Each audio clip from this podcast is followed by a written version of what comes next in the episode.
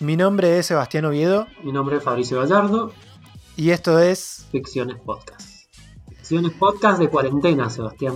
Cuarentena Edition. ¿Cómo estás, Fabri? Bien, encerrado en casa. ¿Vos, Sebastián? También encerrado. Eh, llevo muchos días eh, sin salir porque hay como, viste, saliditas, no sé, a sacar la basura, a comprar lechuga, cosas así, pero... Ah, sí, yo no, ni eso. O sea, la, la basura la he sacado una vez en una semana y está en el patio de luz.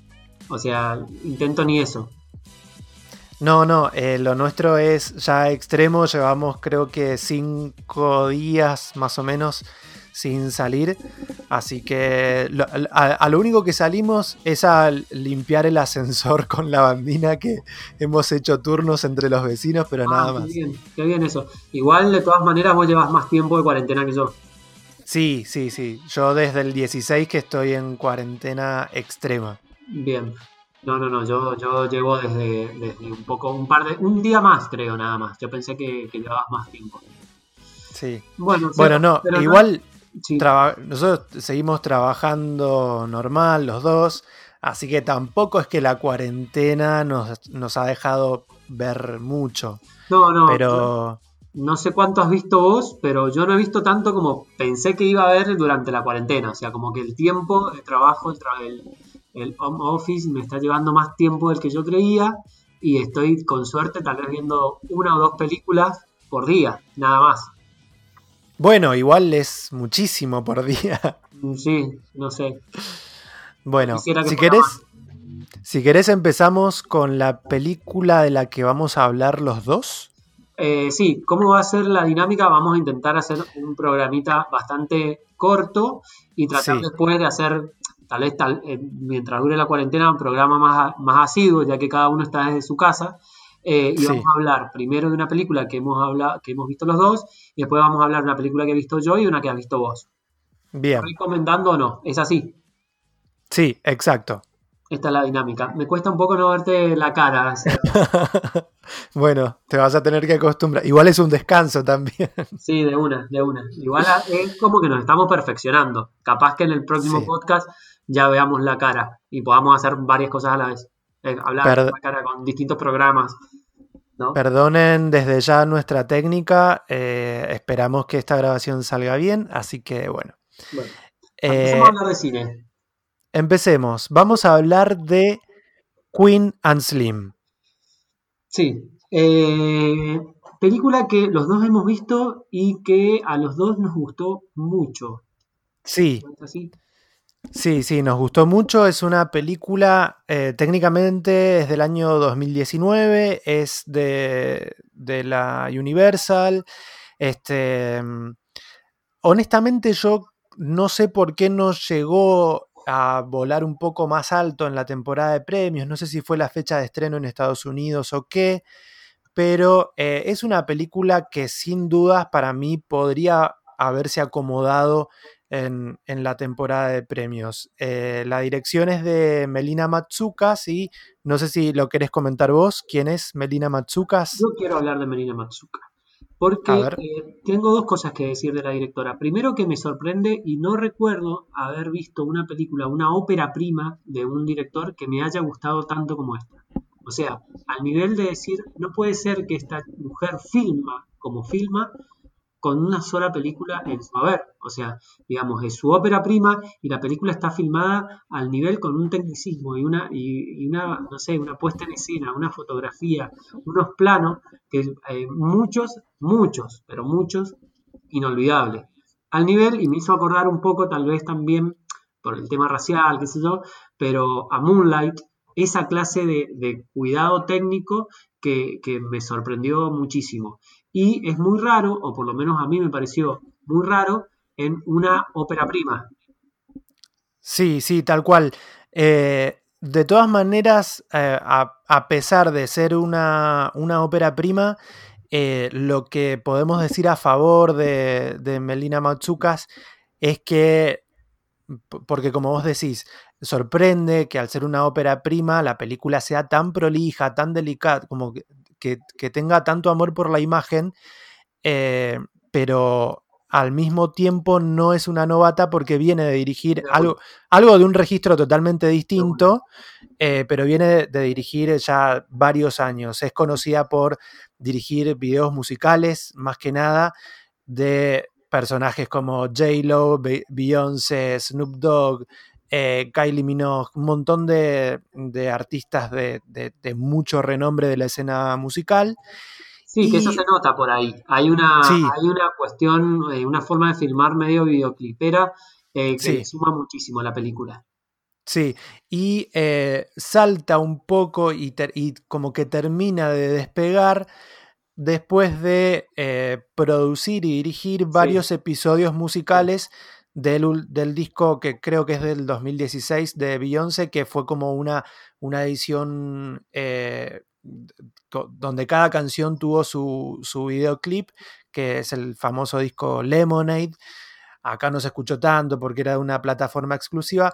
Ese, esa, esa, edición que se hizo visual se transmitió en un especial de HBO, pero ganó muchos premios y bueno, y Melina Matsukas era una de las responsables visuales de varios de esos, eh, de esos videos. Y, sí. No, no, no, no, vale. Perdón. No, y, y, es, y, tiene como a su cargo la, toda esa impronta narrativa que están impresos en, esos videos. Y además, lo que te iba a decir, porque dije que iba a decir dos cosas, primero me sorprendió cómo eh, para hacer una ópera prima estaba filmada, vos le sumaste eh, esta cuestión videoclipera y de toda la, la, experiencia que tiene en la filmación de videoclip, que eso se ve, pero no quiero dejar de decir que es responsable de, la, de, haber, ser la directora de, de varios capítulos de dos de mis series favoritas. Es la responsable de dos capítulos de Master of None, serie que a mí me gustó muchísimo, y del, para mí, dentro de una serie que es muy buena, tirando excelente, el mejor capítulo, que es un 10, que es eh, Thanksgiving, que es el capítulo eh, que está eh, en el que el personaje, y ahora me voy a olvidar, la actriz que ahora está en Westworld, de la amiga de Asa Sansari, cuenta cómo salió del closet con su familia en ese, en, ese personaje, que es un, capítulo que es inolvidable y que se puede ver y recomiendo ver como tal, si vos no has visto la serie, como un corto, que, como un corto fantástico. Y sí. también, sí, perdón. No, no, te iba a decir eso, que sí la, la vimos y la comentamos acá en el podcast, a la serie, eh, una serie corta de dos temporadas que la pueden ver en Netflix. Pero además, no sé si vas a decir esto, ¿quiénes, quiénes son los guionistas de la película? No, lo segundo que iba a decir, te dejo ya ahí decir quiénes son los guionistas, lo segundo que iba a decir, que es responsable de siete episodios de Insecure, que es una serie de HBO que vos no la has visto, yo sí, y, o sea, a, a mí en todos los años que, se han transmitido, ah, este año estrena en breve, en pocos días, la tercera temporada, así que si están en cuarentena y quieren ver una muy, muy buena comedia, eh, tienen dos temporadas ahí para hacer maratón en esta, en esta cuarentena, eh, y que a mí me, eh, personalmente me gusta mucho y todos los años que se ha transmitido ha estado en mi top 10 de series del año porque me parece fantástico y es también la directora de, esa serie, entonces no es tan novato no, no, claro.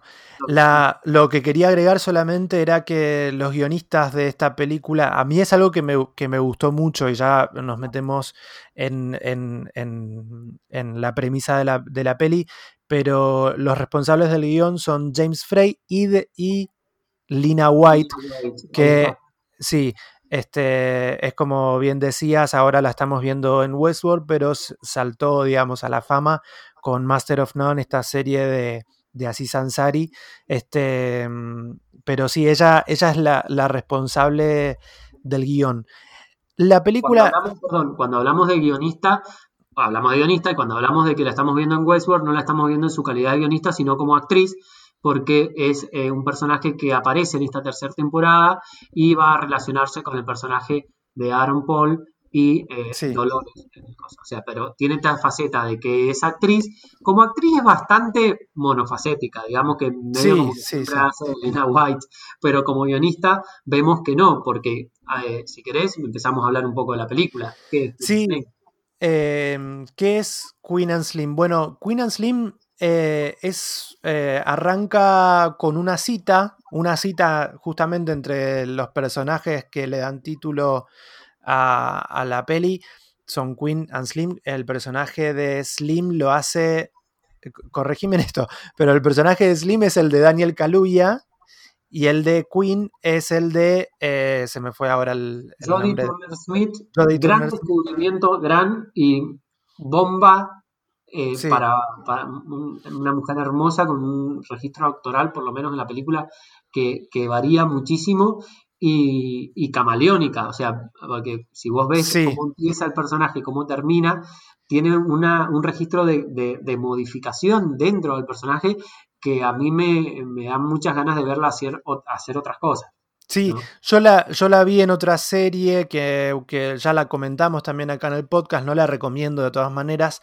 Eh, y, ella no tiene la chance de, lucirse, pero ella es una de las protagonistas en una serie de ciencia ficción que se puede ver en Netflix que se llama Night Flyers, que es otra de estas series basadas en un libro de George R.R. R. Martin y que la plataforma la puso ahí como, bueno, del creador de Game of Thrones viene esta serie, pero claro, como eh, es una serie que no tiene nada que ver y como el fuerte no está puesto en los personajes, de hecho no tiene cariño por los personajes, pero ella es una de las protagonistas eh, de, las principales en esa serie.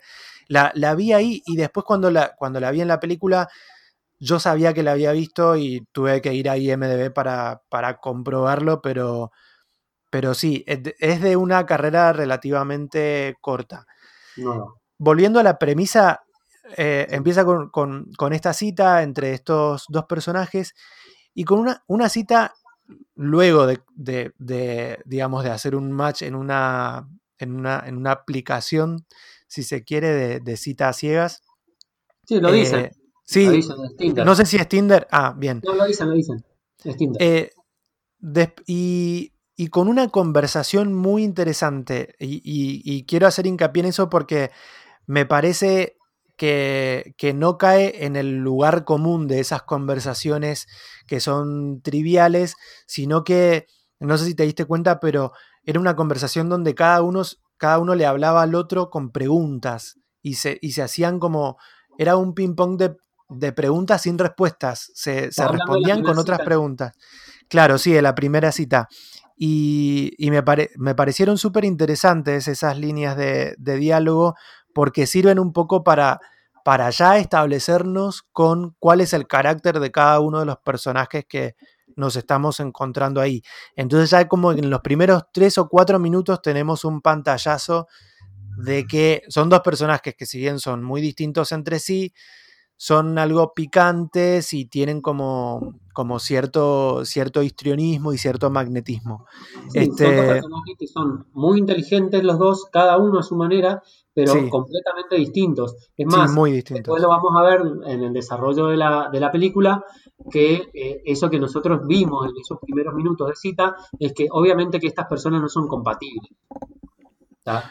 Claro, es lo que primero, primero vemos eh, al conocerlos. ¿Qué sucede después? Eh, bueno, el personaje de Daniel Kaluuya la lleva, la, va a llevar a ella a su casa. Esto que vas a contar, perdón, esto que vas a contar sucede en los primeros 10 minutos. No lo consideramos spoiler, no, no lo consideramos spoiler porque está en, el, está en la, está prácticamente en la reseña. Eh, bueno, continúa. Perdón. Yo lo, sí, yo lo, eh, lo había leído, pero pasa que lo leía como hace mucho tiempo y después cuando me puse a ver la película sabía que yo quería ver esa película y no me acordaba del todo bien de qué se trataba. Entonces fue como que igual me sorprendí, porque yo si algo que me caracteriza también es la mala memoria, entonces como que gocé de eso, ¿no? De sorprenderme después eh, encontrándome con, toda esta historia en esos primeros 10 minutos. Ellos están, él la está llevando de vuelta a su casa. Y por un episodio, algo como extraño, eh, bueno, la policía los para y ahí comienza como un ida y vuelta con eh, el oficial de la policía. Un ida y vuelta que termina bastante, bastante mal. Con bastante, bastante mal y eh, transformando lo que era una primera cita en una huida. ¿Lo dejamos ahí? Lo dejamos ahí. Eh, sí, hay. Yo creo que tampoco es spoiler que digamos que hay una víctima fatal. Este. ya te lo quería decir, ya está, sí, sí, yo lo quiero decir, yo lo quiero decir. Hay una víctima fatal y es nada más y nada menos que el policía. Mira vos, che, ¿qué estamos jugando la ladrón de policía acá? Y entonces. Este, sí, y, de ahí en más la película sufre eh, varias transformaciones. Esto para mí es muy interesante porque lo que veíamos como una pareja que no era para nada compatible termina siendo eh, una pareja bastante divertida y en, un, en, una situación que oscila todo el tiempo entre el relato de la fuga y la road movie, me pareció a mí, por varios momentos. De eh, Telma y Luis 2020 eh, o 2019, con personajes afroamericanos eh, y con mucha comedia, pero drama, romances, como, como una mezcla bastante interesante, eh, pero sí, se transforma en una road movie, una película de huida. Sí, sí, sí, es una, es una, este, esto lo dicen también en la, durante, durante el guion, eh, hay, un, hay una referencia clara y literal a Bonnie and Clyde, se, los miran como Bonnie and Clyde porque son estos eh, amantes en fuga, pero hay una diferencia que también lo leía en una entrevista eh, en la que estaban la directora y Daniel Kaluuya, y Daniel Kaluuya decía la diferencia con Bonnie and Clyde es que Bonnie and Clyde tuvieron que cometer un crimen para escapar. Nosotros estamos escapando básicamente de, lo que somos. Era como que se encontraron en esa situación por, por su ser, estos dos personajes. y, la, peli lo utiliza muy bien para meter el, discurso político, muy bien metido. Sí. Y, lo hacen, lo hace fantástico. te da, la pauta, te da la pauta política eh, eh, muy, muy certera, o sea, está muy bien, está muy bien metido en el discurso político. Sí, es eh, también otra cosa que, decía la, directora que me pareció súper interesante, que Daniel Kaluuya es británico y decía, eh, yo no, no voy a hablar por él, pero todo este, todo este episodio de atropello policial o de abuso de la autoridad que hay, sobre todo en la comunidad eh, afroamericana, es algo que se ve también en otros países, o sea, es transversal a las culturas y a las sociedades, es transversal al tiempo, o sea, este, este relato que estamos viendo hoy en el 2019 es algo que si bien eh, no es del todo eh, realista y verosímil, porque la película tiene como un registro dentro del, thriller y del romanticismo muy marcado, hace referencia a cosas de la vida real que siguen pasando, que pasaron en, pasaban en los años 50 y siguen pasando ahora en el 2020. Entonces, si bien eso como, como no es tan eh, verosímil, no quiere decir que no sea real, que no sean situaciones de la vida real lo que están contando. Eh, eso me pareció súper interesante también, algo que marcaba ella como eso, como transversal al tiempo y transversal a, a, todas las sociedades.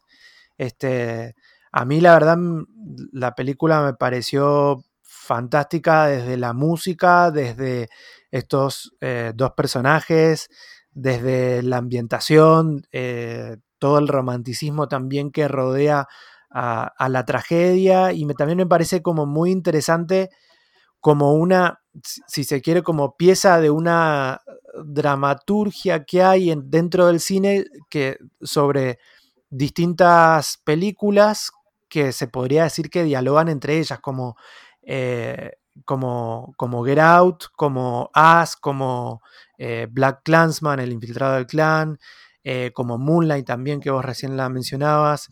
Este, y, nada, la verdad que me sorprendió muchísimo la película. Sí, a mí también me gustó mucho.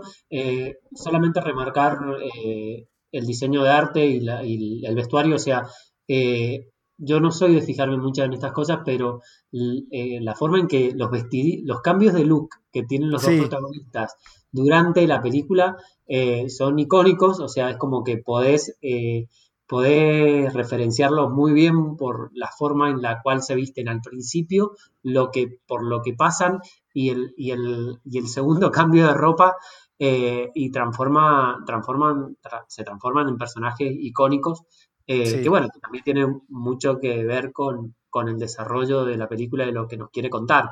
Pero lo podría haber, podría haber, no sé, pasado de esta, de esta, eh, de esta, de esta manera y no, no, no, no pasa. O sea, como que no sé si me, no sé si me estoy sí, muy bien, si no es la película, pero, pero, pero está genial eh, que, que transforman eh, a dónde van los personajes y a dónde van la película con la forma en que la transformación que están sintiendo ellos. Y eso se ve eh, no, no, tan solo en el diseño de arte, sino en la fotografía y en bueno, todas estas cuestiones técnicas que la película está muy bien, sino también en el vestuario y en la forma de pararse que tienen los dos ante las situaciones que están pasando. Sí, sí, sí, totalmente. Eh, es una película que se iba a estrenar en salas todos sabrán por qué no se, no se estrenó.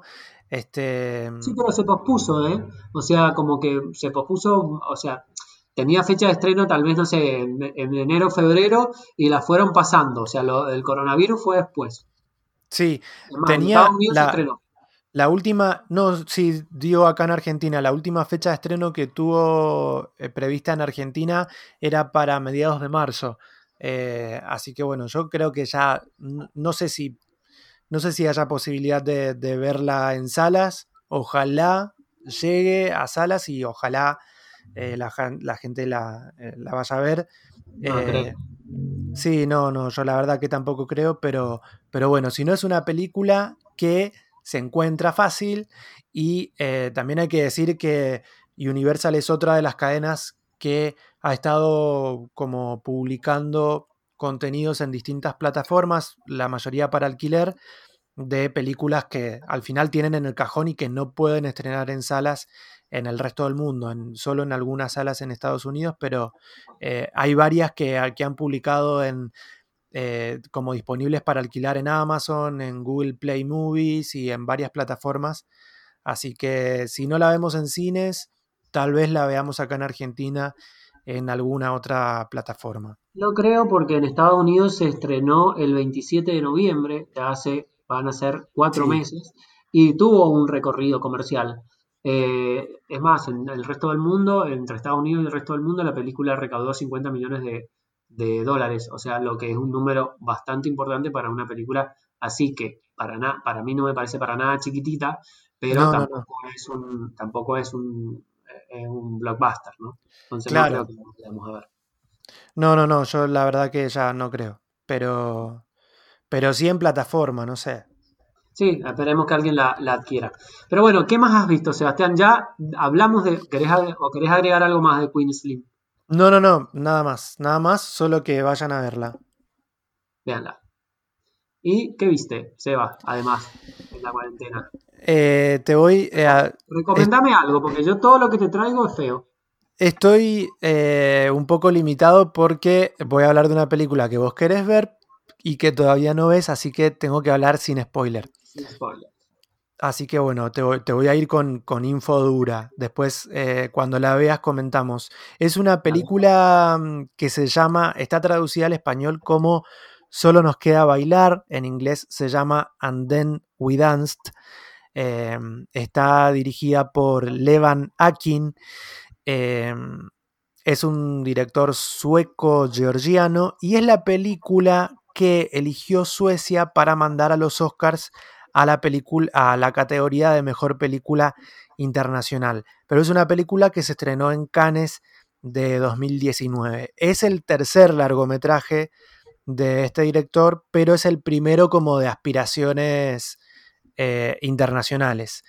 Em, más allá de representar a Suecia, la película eh, es una coproducción franco-sueca-georgiana, pero la película se centra y tiene su escenario en Georgia, un país de lo llamado Eurasia, o sea, un país ahí como medio, medio perdido, medio desconocido. Cuando decimos Georgia, todo el mundo piensa en el estado en Estados Unidos, pero no, es un país eh, europeo y cuenta, eh, se, posiciona en ese país para desarrollar la historia y también desarrollar y contarnos un poco sobre, eh, sobre su tradición. Eh, cuenta la historia de, de, Merab, que es un bailarín de una danza clásica georgiana, y de cómo Merab se las arregla en el día a día para ayudar en su casa, para trabajar y también para continuar con algo que es tradición en su familia, que es continuar con, esa danza. Él es de, padres separados, vive con su mamá y su abuela y su hermano, que es ahí como un personaje que viene a traer un poco situaciones incómodas y anticlimáticas.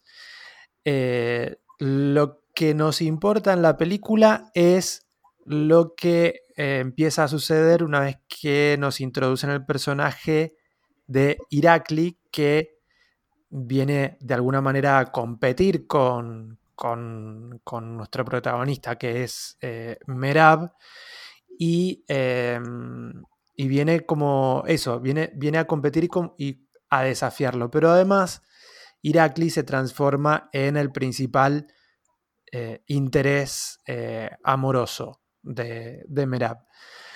Em, la película mm, también presenta como un cuadro sobre ciertas costumbres de la clase media georgiana una, y, una lección sobre cómo es el, baile tradicional que tiene eh, una fuerza masculina tosca y protagónica por, eh, por sobre la mujer.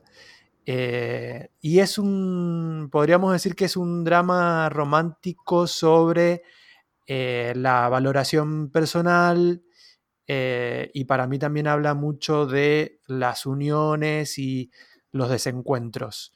Este, mm, Merab trabaja en su día a día no tan solo en el ballet, sino también en un, en un restaurante y es también como un, el, motor emocional de, la familia.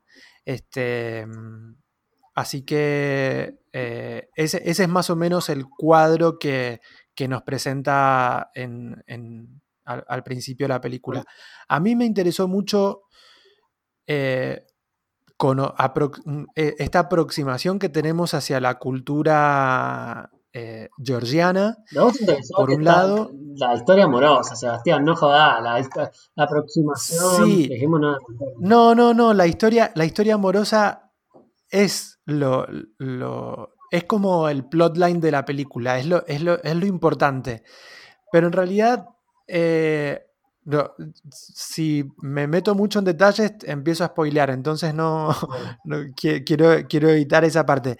Pero mm, pero no, no cae en los lugares comunes de el chico nuevo que llega al pueblo y sobre el que yo pongo mi ojo para y, desenlazar todo este serían esos lugares eh, comunes drama romántico.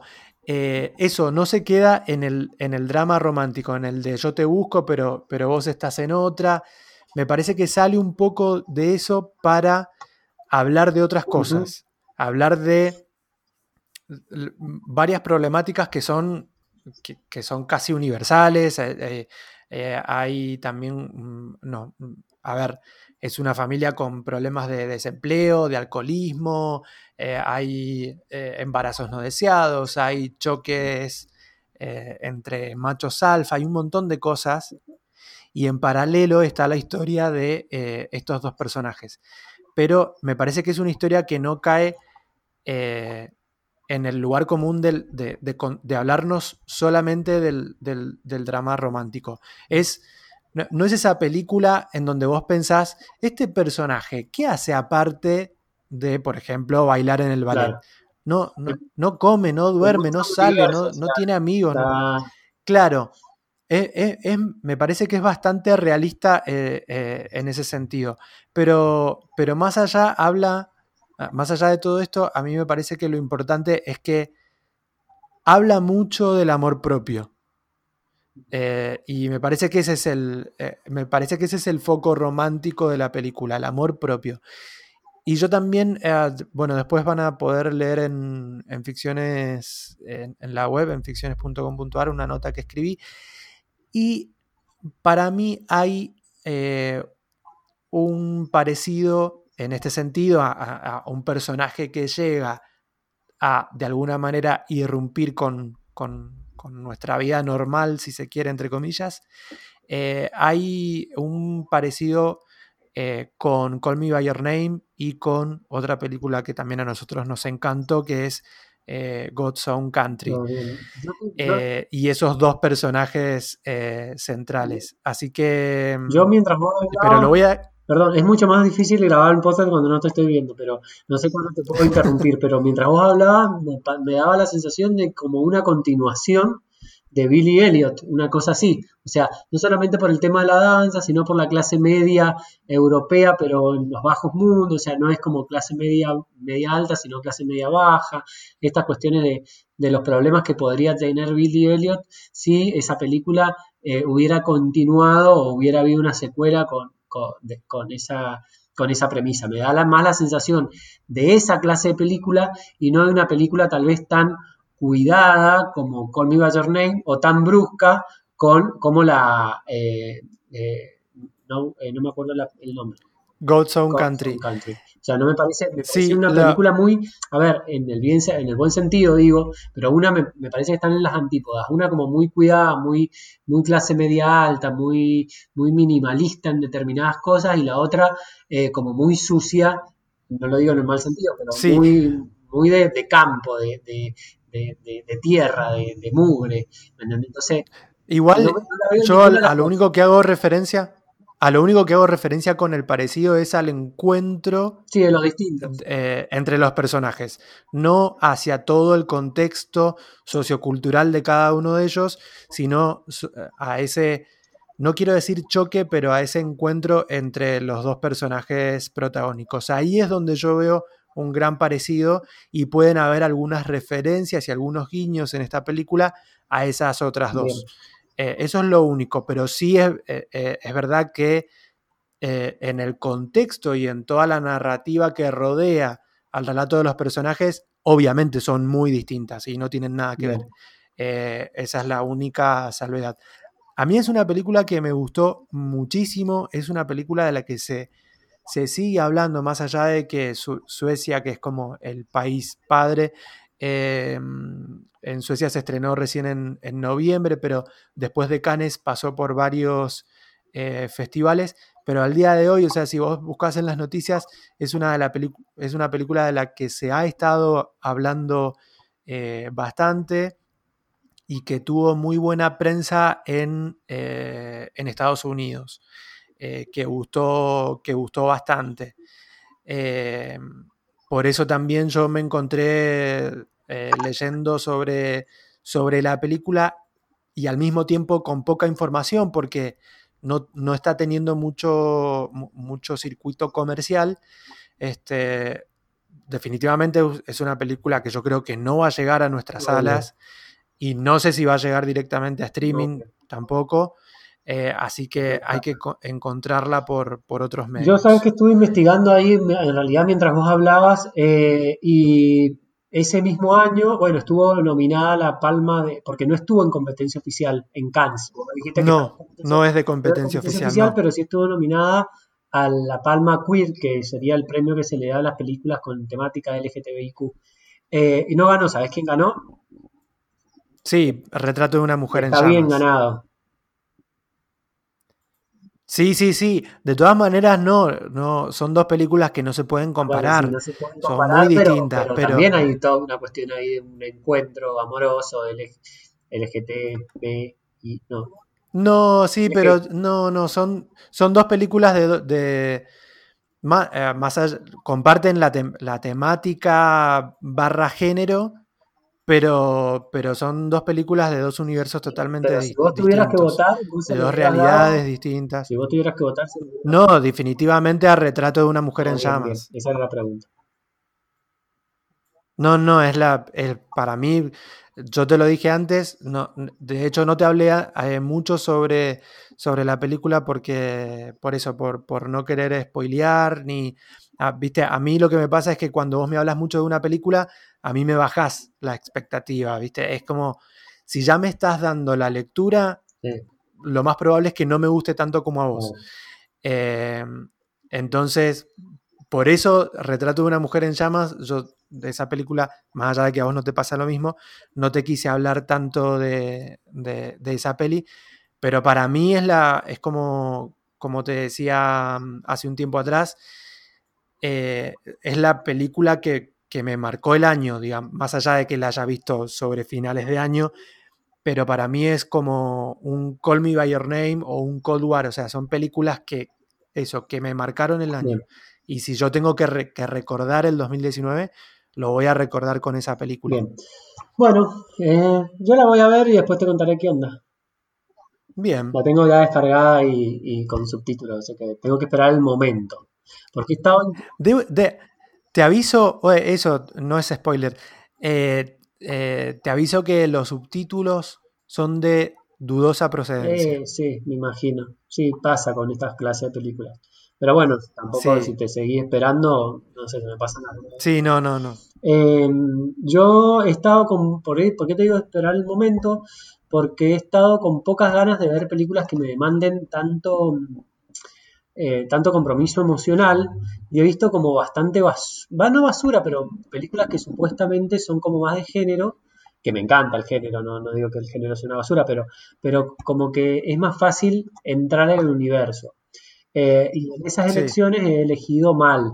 Pero en realidad no me he hecho la culpa a mí, sino que le he hecho la culpa a Netflix, porque es como que, a ver. Porque es fácil, decirlo. Esto es lo fácil, echarle la culpa a Netflix. Es muy fácil, es, muy fácil.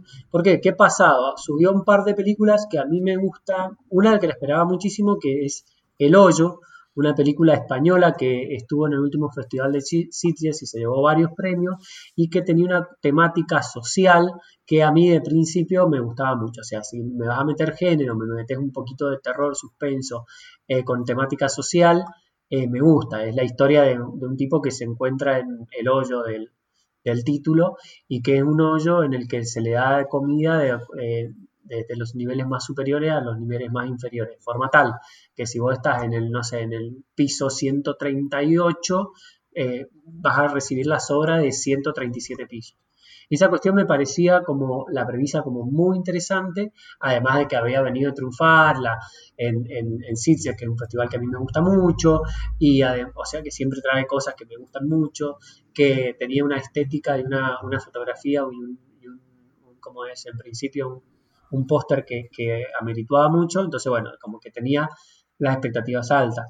Y, la verdad que no, no me gustó para nada, me parece que tiene unos muy buenos primeros 20 minutos, pero que después la película se va a cualquier lado, que descuida que descuida la premisa, que descuida los personajes, hay una parte en donde directamente no entendés qué es lo que están haciendo.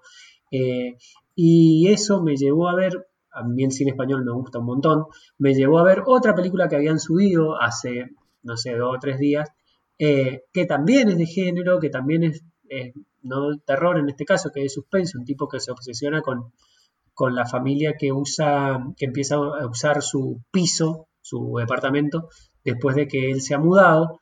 Eh, esta cuestión de los friki y toda la cuestión. Y también la vi y me pasó algo, es peor, Hogar es peor que el hoyo, pero me pasó algo que, las quiero traer a las dos juntas porque me, da la sensación de que son estas películas eh, de Netflix que las compra como en paquete y, son películas que, no sé, como hace 10 no, hace 20 años, qué grandes están, pero hace 20 años serían las películas que pasan directamente al VHS. Estas películas no se hubieran estrenado acá en Argentina o no se hubieran estrenado en el país fuera de su de, su, ¿no? de su filmografía de, país, eh, porque no son interesantes, o sea, nos está llegando un montón de cosas y muchas de las cosas que nos llegan son esto, que son basuras para rellenar, o sea, tiene un montón de cosas rescatables, tanto una como otra, sí, las actuaciones, la fotografía, pero le faltan golpes de horno. Eh, Mario Casas. Sí, Mario Casas. Mario Casas vestido en todo momento. Eh, no, no, entonces, entonces, no la voy a ver. No la eh, pero, pero, y, y papado, pateado, ese tipo está, está papeado, está como... Bueno, pero al margen de eso, estamos hablando seriamente, no me, no me hagas ir por las redes. Al margen de eso, me parece que estamos como corriendo un peligro de que es como, bueno, hay tantas películas que antes no nos llegaban y ahora nos llegan, y hay tantas cosas que ahora nos llegan y, son cagadas, porque no, no, no, no sé qué Yo, perdón, acá... ganar no lo sé, no lo entiendo. Yo esto lo... Eh, como, como, como, somos dos voces, me parece que eh, eh, siempre me voy a encontrar en, en, en, la posición en la que necesito responder y defender un poco a, a Netflix. Una mentira, no lo voy a defender, pero hay que reconocer otra cosa también. Lo que hace Netflix es lo que vienen haciendo los estudios de Hollywood y los estudios de todo el mundo, más allá de Estados Unidos, que es, bueno, tengo este presupuesto, ok, el 50% va destinado a esta película y el otro 50% lo uso en la producción de siete películas pedorras. Entonces, cuando las vendo a los distribuidores, vendo la película importante, pero con el compromiso de que me compren estas otras siete películas pedorras y que les den esta cuota y que les den esta Ay, perdón. sí, Netflix hace Netflix hace exactamente lo mismo. Exactamente lo mismo. Compra una buena película y compra cinco películas más que no le importan a nadie, pero son eh, o sea, de alguna manera alimentan lo que el público busca en una plataforma como Netflix. El público me parece que ya sabe que no se va a encontrar solamente con The Irishman en todo el catálogo. No, pero mira, eh, justo me das el pie para algo que quería decir. Si vos ves las películas eh, que, te estoy diciendo, Gary el Hoyo, entre las, viste que ahora Netflix pone los 10 más populares, o sea, en Argentina. Eh, eh los diez, ves los 10 pan populares y te querés pegar un, tiro en, el cerebro, porque son 10 bostas. Bueno, Hogar está en el puesto número 3, El Hoyo está en el puesto número 4, dos películas que se han estrenado la semana pasada. Y la semana pasada también se estrenó española, La Trinchera Infinita, que vi, que me gustó mucho, pero es una película que te demanda mucho más, porque primero que es larga, o sea, son como dos horas y pico. Después que sobre un hecho histórico. Es un drama fuerte, o sea, de esos que te demandan, que te demandan energía. Y está buenísima, y la película está muy bien. Pero es un poco eso. Pero me imagino que puede ser que Netflix haya dicho, bueno, a ver, en España vendeme 10. Y bueno, y en el medio te metió estas dos, te metió el Elite, te metió el, el, Toy Boy y todas las boludeces que, que, consumimos en Argentina como si fuera, no sé, eh, pochoclo. Sí, pero yo creo que tiene, que, la respuesta está en lo que acabas de decir la, gente está buscando contenidos que no le demanden, contenidos fáciles, de una digestión rápida y, que, no, pero no, pero, pero yo no creo que sea Netflix el culpable de eso.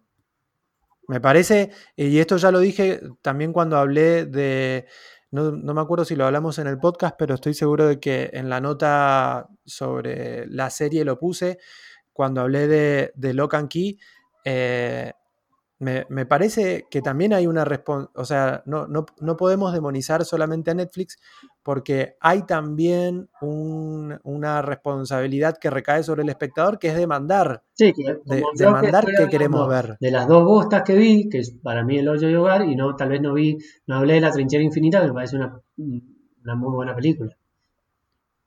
Bueno, pero también está, digo, no, eh, también está bueno que, lo comente justamente porque viene a colación, o sea, son de las películas más vistas hoy en plataforma, entonces eh, hay que comentar qué es lo que está viendo la gente y tal vez analizar por qué lo está viendo. A mí me parece que viene por ese lado y por eso eh, recalco que no, yo solamente te jodo con esto de defender a Netflix, no es que lo quiera defender, pero me parece que hay que hacer como el, análisis un poco más amplio y entender que capaz es lo que quiere ver la gente y que no se quiere, quemar el cerebro pensando o, dejar el corazón en una película.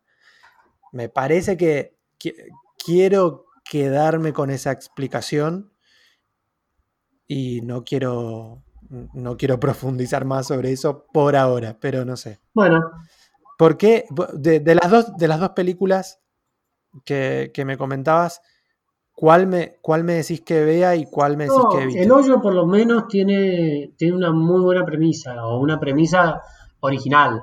Eh, hogar, ya lo hemos visto, esto del loquito que se mete con la familia o con ya lo he visto. Es más, hay una, hay una película en que yo no paro de ver bostas también, y culpa mía, pero hay una película que no sé cómo se llama, porque ya me olvidé, eh, que fue estreno el año, el mes pasado de HBO, que es con Dennis Quaid y es exactamente igual, es la misma premisa. El tipo que tiene que vender su casa y se obsesiona con eh, la pareja que se la compra. Eh, eso es ya más de género porque es más un suspenso, esto más un drama, o pero, pero es la misma premisa. En cambio, en el hoyo, quiera que no, ya tenés, es una historia como, a ver, no es tampoco, no es que hayan inventado la pólvora, ¿no? Si uno ve Cubo o ve hasta los Juegos del Hambre, es más o menos una cuestión así. Eso, eso te quería preguntar. No, por lo que me contaste, yo del hoyo vi el, el tráiler, obviamente entré a, Netflix y, me encontré con el tráiler. Eh, ¿No es un poco Snowpiercer, pero, pero mala. Reformulado? Sí, sí. sí, pero sin, pero sin las O sea, es como se nota más chica. ¿Me entendés? Sin la inteligencia, digamos. No, no, no, no, no, porque la inteligencia puede estar. Yo creo que, yo creo que la película, los primeros 20 minutos son muy buenos y después me rapa para cualquier lado. Yo creo que en, en Snowpiercer sabían muy bien qué es lo que querían contar. ¿Me entendés? Y contaron con una producción importantísima, porque hay cada nombre y hay una plata que hay mucho más de lo que metieron en el hoyo. Entonces el hoyo debería haber jugado tal vez a eh, y profundizar más en la premisa y se va para cualquier lado. Entonces, o, peor de lo que es irse para cualquier lado, no sabe, en un momento no sabe para dónde está yendo. Entonces, eh, me parece que la comparación con, si vos me decís, eh, bueno, ¿cuál de las dos veo? No, Snowpiercer es una muy buena película. No es lo mejor de John Bon Joon, ni mucho menos, es más, es lo peorcito, pero así todo, lo peorcito de John Bon Joon es de es, sí, es. Es de las grandes ligas, o sea, no. Así que no. Bien, entonces, pero la, pero la que recomendás es La Trinchera Infinita.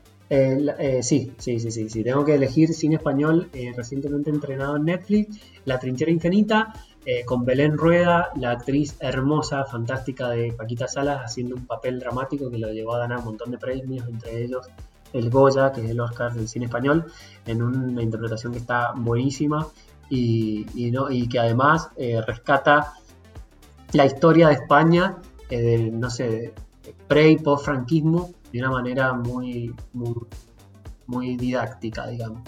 Eh, sí, es la, mejor película de la bueno, corto con vos y me voy a poner a ver entonces La Trinchera Infinita. Dale, no te creo, pero bueno. No, no me creas. Eh, bueno, vamos, tenemos para rato entonces con los, nuestros eh, diarios de cuarentena, sí, Vamos a, vamos por lo menos a hacer uno por semana. La semana que viene hablamos de series. Y yo creo que tenemos material para tal vez más. Bueno, Fabricio, muchísimas gracias. Un beso. Eh, la próxima con vino, esta vez no, ¿ah? La, sí, yo, no, yo tenía la botellita de agua acá nada más, pero, pero sí, la próxima nos ponemos de acuerdo y descorchamos cada uno en su casa. Perfecto, dale. Y vemos a ver cuál, cuál, qué vino es mejor. Bueno. Abrazo, Seba. Abrazo.